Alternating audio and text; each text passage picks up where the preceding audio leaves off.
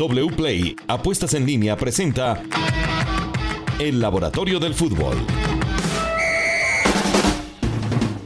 Hola, ¿qué tal? Bienvenidos. Este es el Laboratorio del Fútbol en una presentación de wplay.co Apuestas Deportivas. Hoy nos vinimos muy elegantes porque estamos, eh, Sara, no solamente en audio, como lo hemos venido presentando durante más de un año ya, sino también en video. Y así será de aquí en adelante. Y eso me emociona, me tiene muy emocionado. Yo siempre lo veo a usted muy elegante, Steven, pero, pero hoy nos prestaron toda esta mesa, todos no, no, nos vemos muy bien para discutir de datos, de información para apuestas y por supuesto de lo que ha pasado en el mundo del fútbol. Me pone nervioso un poquito la luz pero los reflectores. Está, acostumbrado a la televisión, por bueno, pero vamos a hacer el intento. Esperemos que salga muy bien como siempre con este gran equipo, con Sara, con Luis Alejandro, con Jonathan en este laboratorio del fútbol. Mire que los ecos del partido entre Manchester City y Real Madrid siguen estando ahí.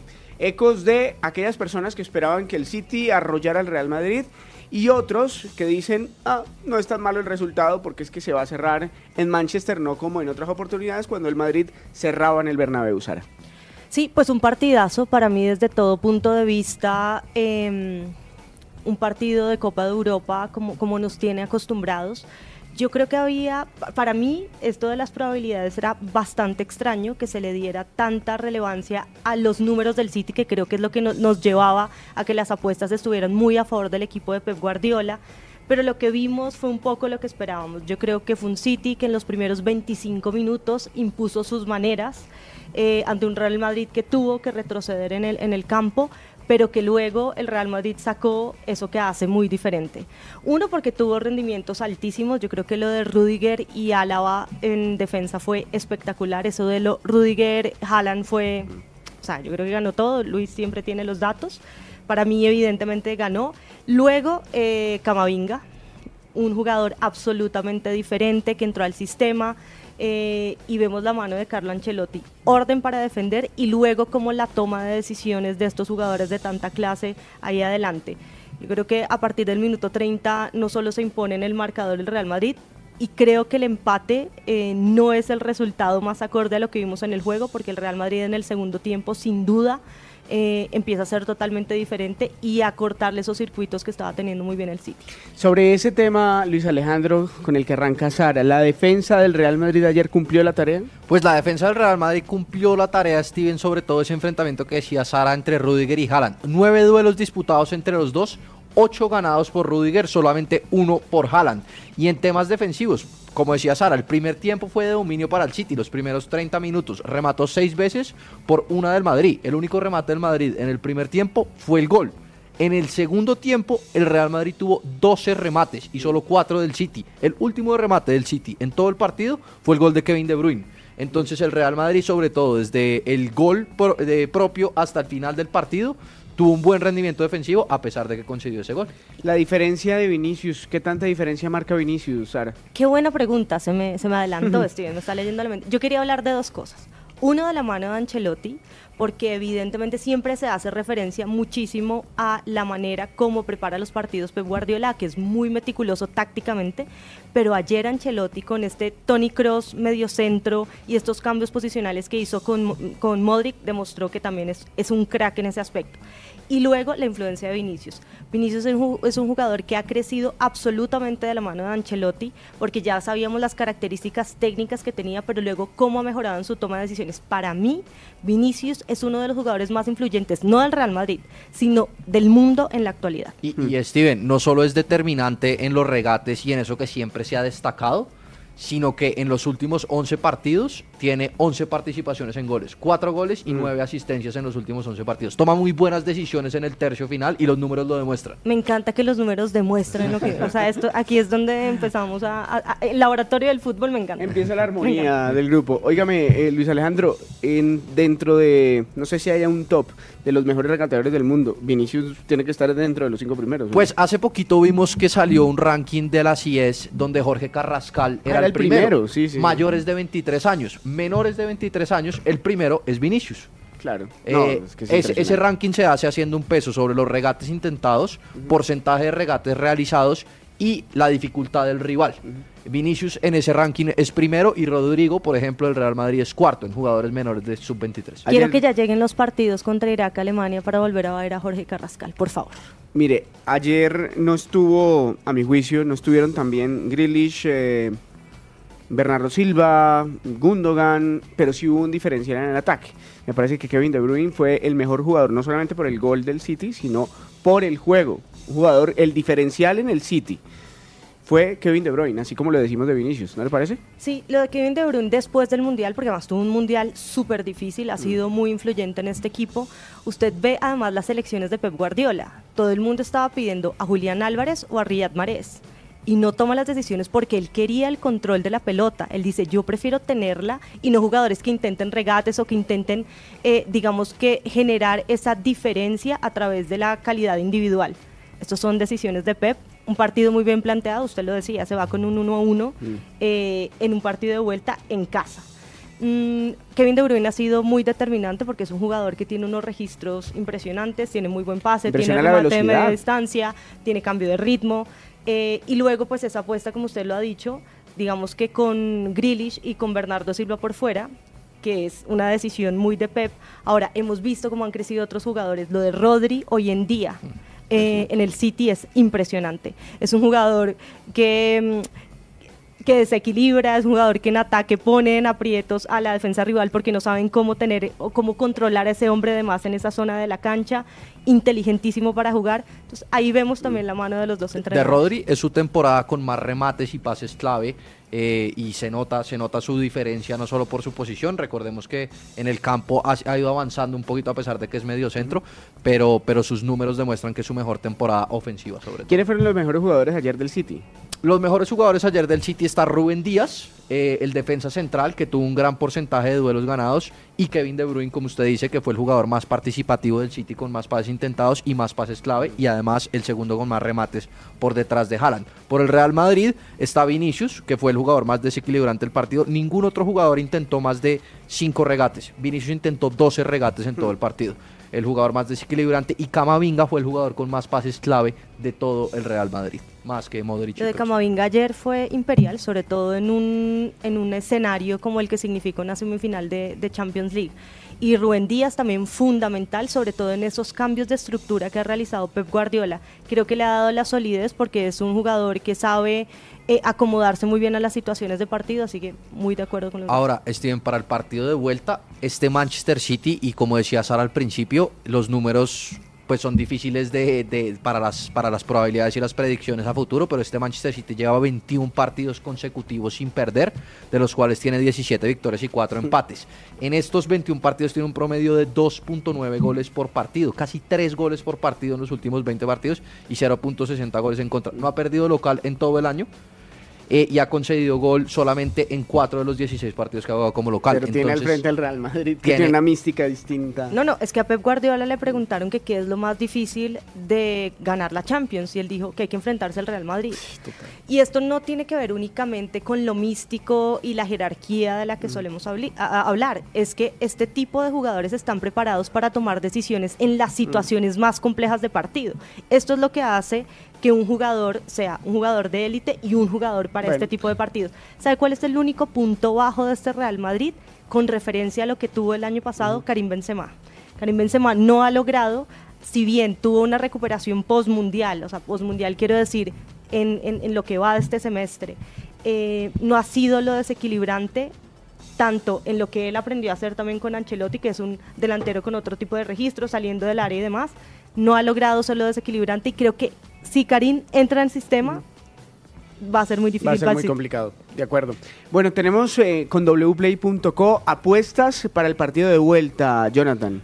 Sí, señor Steven. Bueno, está emocionante esto porque el primer partido quedó uno a uno y nos espera el segundo partido del de vuelta en, el Manchester de estas semifinales para conocer el primer finalista de esta Champions League. Nos espera un gran partido. El favorito para apostar es el Manchester City, que en wplay.co está pagando una cuota de 1.51 veces lo apostado. Significa que si usted quiere apostarle 50 mil pesos al equipo local para este partido de vuelta, se puede llevar 75 mil pesos apostando en la casa de apuestas con más power. El empate está pagando 4 4.20 veces y el Madrid está pagando una cuota alta, Steven, 5.25 veces lo apostado. A todos los hinchas merengues, al equipo de Ancelotti, si usted le apuesta 50 mil pesos, se puede llevar 262 mil 500 apostando en la casa con más power wplay.co. Está buena esta cuota. Arrasador el Manchester City. Es increíble, o sea, para mí es increíble y creo que eso tiene que ver, y ahí es muy problema con los números únicamente, es que obviamente si usted analiza las estadísticas de goles, probabilidades Lo que acaba de de goles, decir Luis Alejandro, que el no ha perdido en todo el año. etcétera, eh, es muy fácil dar como favorito al City. Ahora, hay un montón, no solo de imponderables, sino de, de temas del juego y de la manera como la Es que ayer se vio muy parejo. Es que es un con, partido- con algunos pasajes Ahora, con el Madrid por encima. y el se segundo tiempo eh, superior el Real Madrid. El City, el City, Steven, el City no, conse- no concedía tantos remates en un tiempo desde octubre del 2022. Eh, no le había pasado y pues a pesar de que no perdió, no le había pasado que un equipo le llegara tanto como le llegó el Real Madrid eh, ayer. Bueno, muy bien. Eh, seguimos en, en el plano internacional, pero con los equipos colombianos ahora. La vi muy optimista hace dos semanas, Sara, porque teníamos buenos resultados. Yo sigo ¿Sigue siendo igual de optimista. optimista? Yo, sigue siendo, yo sigo siendo optimista. Steven, yo creo que veníamos de unas temporadas muy complicadas eh, para los equipos colombianos en torneos internacionales. Y este semestre, uno, hemos hablado de un torneo local, creo que mucho más llamativo, por eh, cantidad de goles anotados, creo que porque hemos sumado entrenadores de jerarquía, hemos entre- jugado, eh, sumado entrenadores jóvenes que también están cambiando un poco el ecosistema, jugadores que han venido a cambiar. Yo creo que lo de Iago Falque, más allá de su lesión, nos demuestra que es un jugador con unas características de élite que no teníamos en el fútbol colombiano, Carlos Darwin Quintero, incluso Quintero, Juan Fernando en los Juan, partidos que estuvo, Hugo Rodallega, Cristian Zapata. Cristian Zapata, que tuvo un error eh, hace, hace unos días, pero que no quita lo que le están imprimiendo al, F- al FPC. Y creo que esto, a pesar de que los resultados no han sido de un 100%, eh, se ha visto en los torneos internacionales. Creo que estamos compitiendo, si bien hay que corregir y que usted sabe que yo estoy en contra de esto de perdimos a la colombiana porque en el último minuto nos ganan, yo necesito que cambiemos esa narrativa. A veces nos falta entender por qué perdemos, porque perdemos desde el juego, desde la estructura, desde lo táctico y que hay errores individuales. Eh, ayer escuchaba a un colega a quien, a quien admiro mucho que estaba cansado de que el fútbol colombiano siga aprendiendo. Yo creo que al final en el fútbol no hay nada que no corresponda a la El historia. mismo Guardiola, ahorita que estamos hablando de, de aprender, Mire, él dice mire, que cada vez que lo eliminan Qatar. aprende. Yo, yo tuve una charla en Qatar y alguien que es un señor del fútbol de muchos años me decía, no hay nada que sea al azar en el fútbol. Y la cultura futbolística y futbolera de un país al final va a terminar influyendo, que hay que, que, que hay que cambiar y que hay que crecer, sí. Eh, y que hay que entender por qué perdemos, que por eso es que siempre recurrimos a, es que no corren, es que ese tipo de cosas hay que entender desde lo físico, desde lo emocional, desde lo táctico, desde lo individual, qué es lo que está pasando. Entonces, sí, sigo siendo optimista. Obviamente los resultados no fueron, queríamos que Millonarios sellara esa victoria aquí, queríamos que Atlético Nacional también se clasificara, que estaba muy cerca, eh, pero en general siento que el fútbol colombiano está teniendo un, un nuevo aire. Y, y, y para, para apoyar eso, Eh, teniendo en cuenta los Gracias, rendimientos, ¿Puedes- los puedes rendimientos de los equipos de todos los países. Brasil es el primero con el 62.5 de rendimiento, Argentina el segundo con 58.5% y Colombia es el tercer país con mejor rendimiento con 55.5%. Le sigue Ecuador con 51.5% y Paraguay con 41.6%. Que de hecho el, el Pereira hoy, que esté segundo en su grupo en la Copa Libertadores, En un grupo con complicadísimo. Colo Colo y con Boca, me parece que es bastante y, bueno. Y eso que fue, fue su- en los dos partidos como local, fue superior a su rival en cantidad de expectativa de gol, en cantidad de remates. Los ve- tuvo ante Colo Colo 21 remates, que fue su partido con más remates en todo, en todo el año. Ante Boca, por ejemplo, defensivamente, a pesar de que permitió dos goles, no permitió una expectativa de gol superior a uno y permitió solamente dos remates hasta el minuto 75. Entonces realmente el rendimiento del Pereira, si miramos desde los números y también pues un rendimiento global, ha sido muy positivo. Son cuatro puntos, pero su, su, su rendimiento en Copa ha sido mucho muy superior a lo Además, que ha hecho en es Liga. primera experiencia Primera en Copa Libertadores. sí, sí, sí, sí. Y para muchos jugadores también de- del Deportivo Exacto, Pereira. una nómina que tampoco es que tenga muchísima No. experiencia ahí, un entrenador joven que también está haciendo una...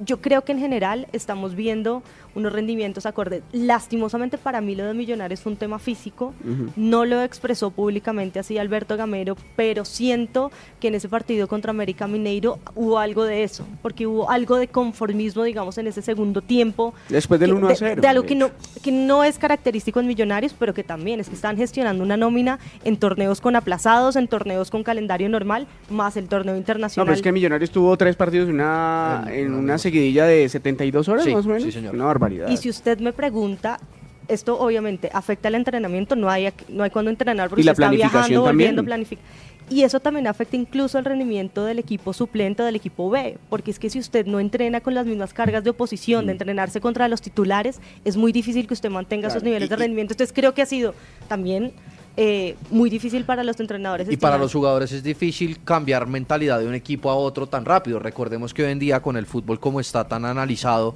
pues usted hace una preparación prepartido antes de cada partido. Y a los jugadores pues cuando hay tan poca distancia entre un rival y otro también pues es difícil eh, programarse y para, para, jugar contra diferentes rivales. Pero como Sara decía, Millonarios y Nacional son los equipos colombianos con, con mejor desempeño según los números en liga. Por ejemplo, Millonarios ha generado más goles esperados, remates al arco y posesión que su rival en los tres partidos de Copa Sudamericana. Lo mismo con Nacional, que a pesar de que empató contra Olimpia, ese fue su partido con más remates y más remates al arco de todo el año. Y además, un dato curioso, el goleador de la Copa Libertadores en este momento y el máximo asistidor son de equipos colombianos. Dorlan Pavón. Dorlan Pavón con seis de goles. Dorlan es impresionante. Dorlan Pavón con seis goles. De los siete de Nacional ha marcado seis goles en, en- Sí. en Copa y Andrés Ricardo es el No, máximo asistidor de esta Copa con Ah, tres y asistencias. con asistencias top, ultra top. Sí. Hace- Eh, la dos asistencia cosas- que dos- le dio la vuelta al mundo, dos la de corticas. Yo sé, yo sé que aquí se dijo en el laboratorio del fútbol que Mm. Nacional no estaba convenciendo desde el juego, pero que le iba a permitir el grupo en el que está ir evolucionando y es lo que hemos visto. Es un equipo que ya está clasificado en el torneo colombiano y que ahora puede concentrarse en Mm. el torneo internacional. Lamento muchísimo la salida de David González, porque esto tiene que ver con eh, un proyecto deportivo que me Mm. parecía interesante y que además por los tiempos yo creo que se le podía haber permitido que él terminara su campaña para poder hacer una evaluación más a profundidad y no tener desde el punto de vista de directivos de improvisar un poco en este momento y dejar al equipo sin piso. Estamos de acuerdo. De hecho, tenemos unos números muy interesantes ahora con Lucho eh, sobre el rendimiento de David, que es impresionante que haya salido con ese rendimiento que usted cita, Sara. Lo de Santa Fe, creo que fue el capítulo más gris de las presentaciones de los equipos colombianos esta semana en, en torneos internacionales, porque Pues, se vio muy superado, contra Sara. Goiás, nos había ilusionado. Contra Gimnasia también. ¿no? eh, no, no, pero contra Goiás fue interesante. Sí, sí, sí, sí. Goiás, Sí, sí, sí. porque fue allá y me pareció un equipo solidario, un equipo que defendió. Yo dije, es que me estaban mirando todos. No, contra Gimnasia sí sé que jugó bien Santa Fe, pero luego es que contra Goiás había, había que ser solidario, colectivo, un bloque, que eso también lo sabe hacer Independiente Santa Fe, porque en su ADN, luego le dedicaremos otro capítulo al ADN, eh, tiene esa versatilidad de ser un equipo que se puede defender bien. Contra Gimnasia se hizo un muy buen trabajo. Yo creo que ahí hay problemas de elección de nómina, de cómo el entrenador no ha encontrado eh, ese 11 que, que le permita sostener un rendimiento, ha cambiado los volantes de primera línea, el doble pivote. eh, y eso, yo creo que ahí vienen los cuestionamientos de un Independiente Santa Fe que lastimosamente se vio muy superado por Universitario, muy, muy superado en todas las fases, ante equipos que además, como el de Fossati, era muy fácil entender, o sea, muy fácil entender, no, sino, eh, digamos que tiene unas características de juego muy ident- identificables. Se sabía que los extremos nos iban a atacar, eh, nos...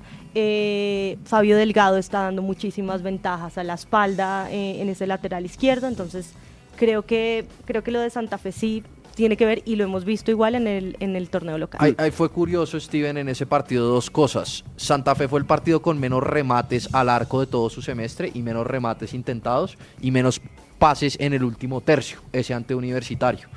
No, Eh, ¿Todo el semestre? de O sea, todo el peor partido de todo de el todo el semestre. en- sobre todo en, en términos ofensivos. Y curiosamente, si nos pusimos a mirar los números de Universitario en Perú, y es el equipo con más efectividad en, pelota quieta. Y Santa Fe tiene al jugador con mejor juego aéreo del fútbol colombiano, que es José Aja, y en ese partido fue suplente.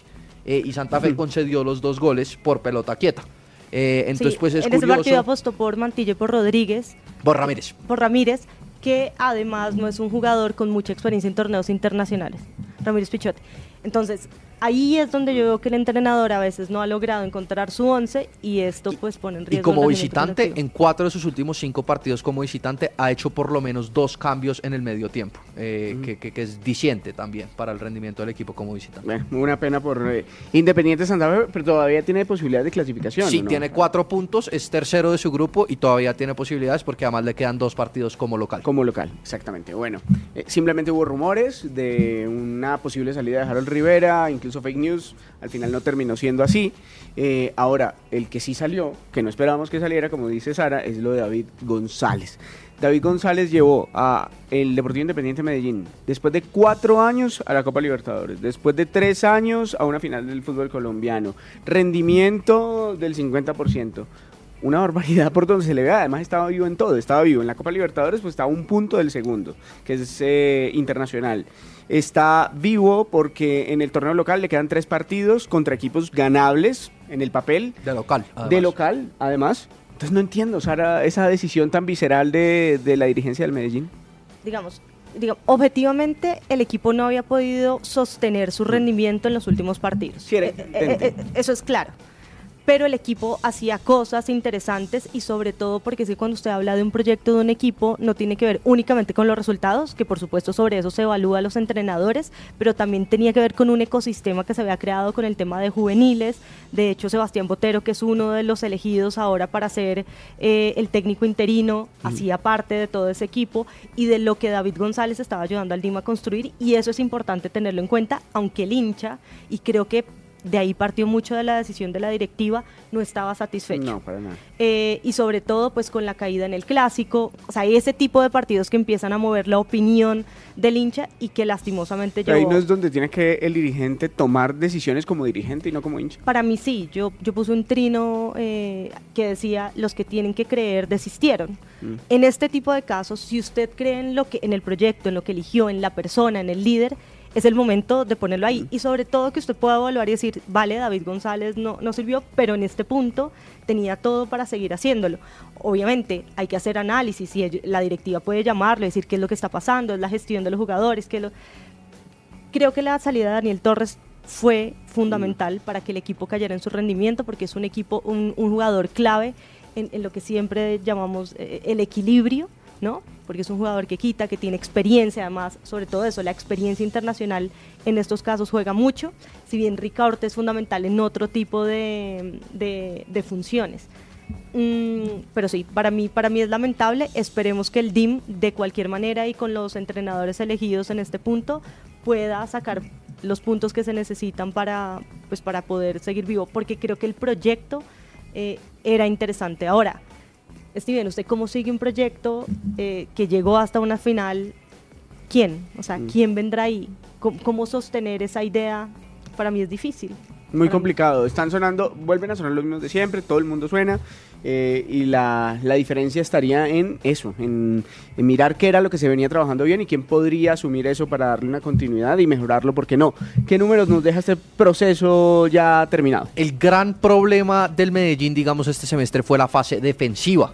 El rendimiento general este semestre fue el 47%, el semestre pasado el 51%, la diferencia no es muy amplia. Ofensivamente el equipo mejoró mucho, su promedio de goles por partido es de 1.8 este semestre por 1.31 el semestre pasado.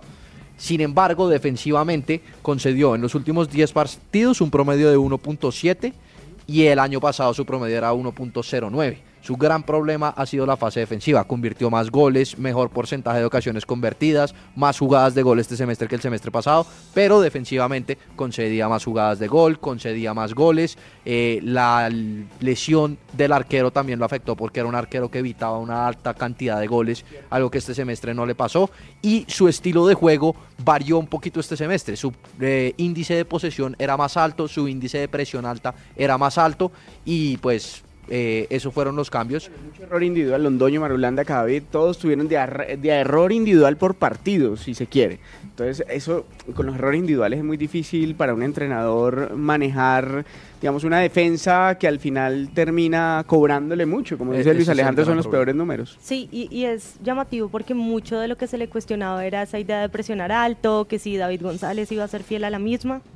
Pero bueno, Yo creo que parte de esa toma de decisiones de los entrenadores es poder eh, tener un equipo no que cambie los conceptos base o las ideas fundamentales del juego, pero sí como ser versátil para poder competir, que es lo más importante en torneos internacionales, y seguir peleando eh, en el campeonato local. Totalmente. Bueno, Jonathan, más cuotas, más oportunidades de ganar. Bueno, sí, Steven. Con W Play. Sí, claro, hablando del fútbol profesional colombiano, ya se juega la jornada 19 de nuestra liga, se está empezando a definir ya esto y uno de los, de los equipos que está luchando por mantenerse con 27 unidades hasta ahora es el Boyacá Chico, que enfrenta a Millonarios por la jornada 19. Vea, eh, Steven, el favorito para ganar es el equipo eh, embajador, que está en condición de visitante, tiene una cuota de 1.95 veces lo apostado. Si le apostamos 50 mil pesos al conjunto de los Millonarios, nos podemos llevar el 97 mil 500 apostando en wplay.co. El empate está pagando 3.55 veces y el Boyacá Chico está pagando una cuota de 4.20. Si le apostamos los mismos 50 mil pesos al conjunto ajedrezado, nos podemos llevar 210 mil pesos divirtiéndonos apostando en la casa de apuestas con más power. ¿Cómo está la probabilidad en wplay.co? El 50% de la probabilidad para que gane está en Millonarios. El Boyacá Chico apenas tiene el 23% de probabilidad en wplay.co y el empate tiene una probabilidad del 27% para este partido por la jornada 19 de la Liga Colombiana. Bueno, es partido parejo con una tendencia que sea Millonarios el, el ganador, pero y, o sea, es que ese chico es complicado. Sí, de hecho empezó ganando frente a Atlético Nacional. y planteó un bloque. Yo creo que es un equipo que tiene una idea súper clara y que ha logrado sostener una nómina que en el fútbol colombiano es complicado y que es lo que hace que los entrenadores siempre tengan que, que reevaluar y reintentar nuevas cosas y necesita una victoria de lo que le falta. Vamos a ver si la puede conseguir.